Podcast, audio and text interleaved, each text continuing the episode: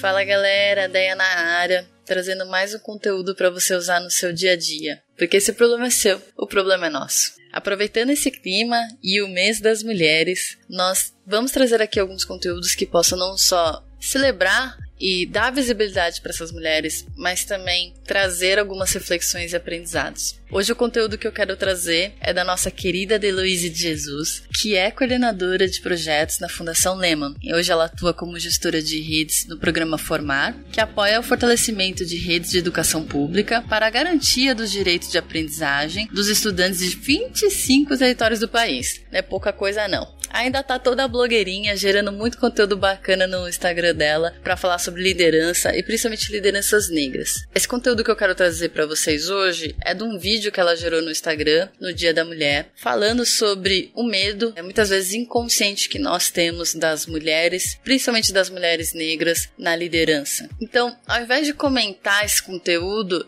eu pedi permissão para Delô para que a gente pegasse esse vídeo, colocasse aqui no podcast, para que vocês escutem ela falando. A gente cada vez mais precisa dar visibilidade para as mulheres, principalmente para as mulheres negras. Então, solta o play aí, Léo.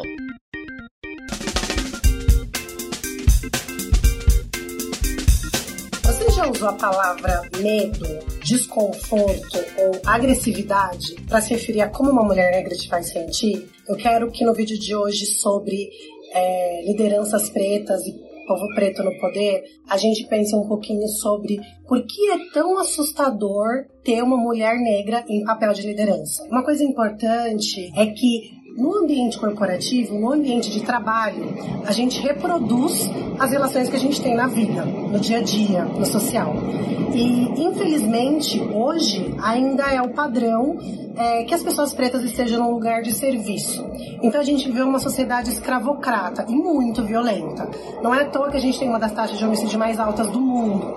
Aqui no Brasil era tolerado violentar, espancar, assassinar pessoas negras. É, e até hoje, vocês veem isso no jornal, no Instagram, o tempo todo. As pessoas brancas vendo as pessoas negras como inferiores, tendo dificuldade de se relacionar com as pessoas pretas, mesmo em posição subalterna. Quanto mais de igual para igual. E daí, você reflete assim, junto comigo, o imaginário de uma pessoa branca que só viu pessoas pretas num papel subalterno. Então, todas as pessoas pretas que aquela pessoa branca que está ali no ambiente corporativo já viu na vida, ou eram empregadas domésticas, ou eram seguranças, ou eram pessoas que estavam ali numa posição de serviço. Aquela pessoa nunca na escola teve um professor negro, nunca teve uma liderança negra, nunca teve outras pessoas negras para ter como referência, de igual para igual. E aí, quando a gente chega no ambiente corporativo e coloca todas essas realidades juntas, a gente vive uma questão muito interessante que é o que é esperado de uma mulher. Porque para as mulheres brancas, a socialização machista que a gente vive tem um papel muito específico que é construído.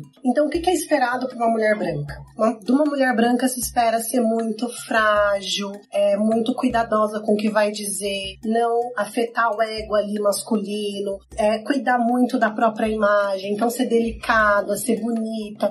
Isso é esperado de uma mulher branca. Mas isso não é o esperado de uma mulher negra. Ninguém acha e ninguém diz, e não, a gente não é socializado para ver uma mulher negra como feminina, delicada e bonita. A gente é socializado para sexualizar o corpo da mulher negra, para ver ela como gostosa, para ver ela como é, alguém desejável é, pro sexo, mas não pro carinho, pro afeto, pro cuidado e pro papel social ali da mulher que é a namorada, a querida, a frágil, que vai ser cuidada, que vai ser protegida. Não tô aqui defendendo esses papéis, mas estou contando que é como eles funcionam na sociedade. E aí, quando tá todo mundo sentado na mesa de reunião e os homens eles se deparam ali na relação com as mulheres negras, então homem branco e mulher branco, acessando, e eu tô falando de mulheres negras porque eu acho que é, são outras realidades que perpassam os homens negros, mas para uma mulher negra, a gente está totalmente fora da expectativa social. Então, tem uma coisa que é o viés inconsciente. Quando uma mulher negra chega na mesa, senta na mesa,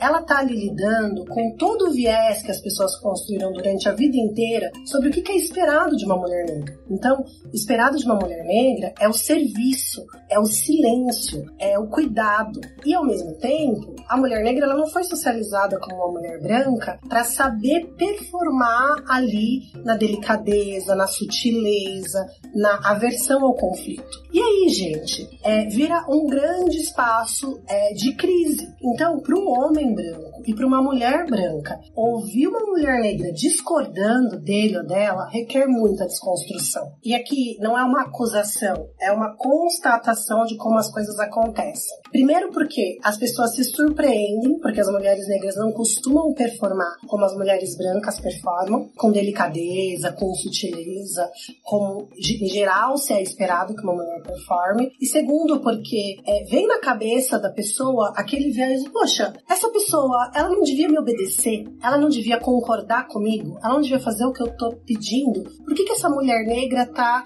falando o que ela pensa? Uma mulher negra falar o que pensa, uma mulher negra ter espaço, condições de pensar, de refletir, de decidir, é algo totalmente fora da nossa realidade social. A gente precisa construir espaços corporativos nos quais se caiba mais de uma mulher negra, que é, é, a pessoa inteira, uma mulher negra que chega com os traumas que viveu, uma mulher negra que chega com a violência que viveu, uma mulher negra que chega com os recursos que ela aprendeu a usar para se defender de uma sociedade tão estruturalmente desigual, ela não vai imediatamente conseguir se sentir segura, respaldada, com confiança de dialogar como as pessoas brancas gostam que se dialogue. Então, o meu convite aqui nesse vídeo é para deixar na cabeça das pessoas brancas que se tem alguma coisa te deixando desconfortável sobre o comportamento de uma mulher negra, pensa bastante se o que está deixando desconfortável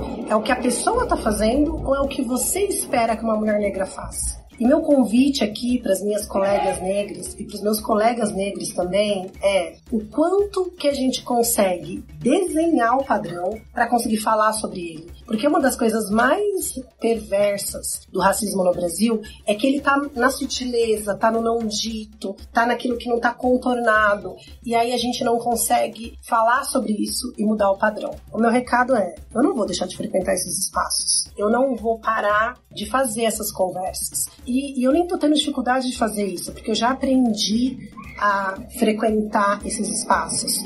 Mas eu também quero que seja um espaço mais confortável para outras mulheres negras. É que seja um espaço mais acessível para outras mulheres negras. E que não precise ser um espaço em que mulheres negras frequentam e fluem tão bem no idioma branco para que elas possam se sentir seguras e confortáveis. Incrível esse conteúdo, né, gente? Delo é uma queridinha aqui da nossa rede podosférica, já participou de episódios com a gente, tanto aqui no Love the Problem, no Vamos Fazer Diferente e no Ponto de Elefantes. E todos os episódios nos quais ela participou vão estar tá lá no nosso backstage, k21.link barra Love the Problem, pra vocês escutarem. Também tem um cardzinho dela já lá, para vocês conhecerem um pouquinho mais. Espero que vocês tenham gostado e até a próxima. Um beijo!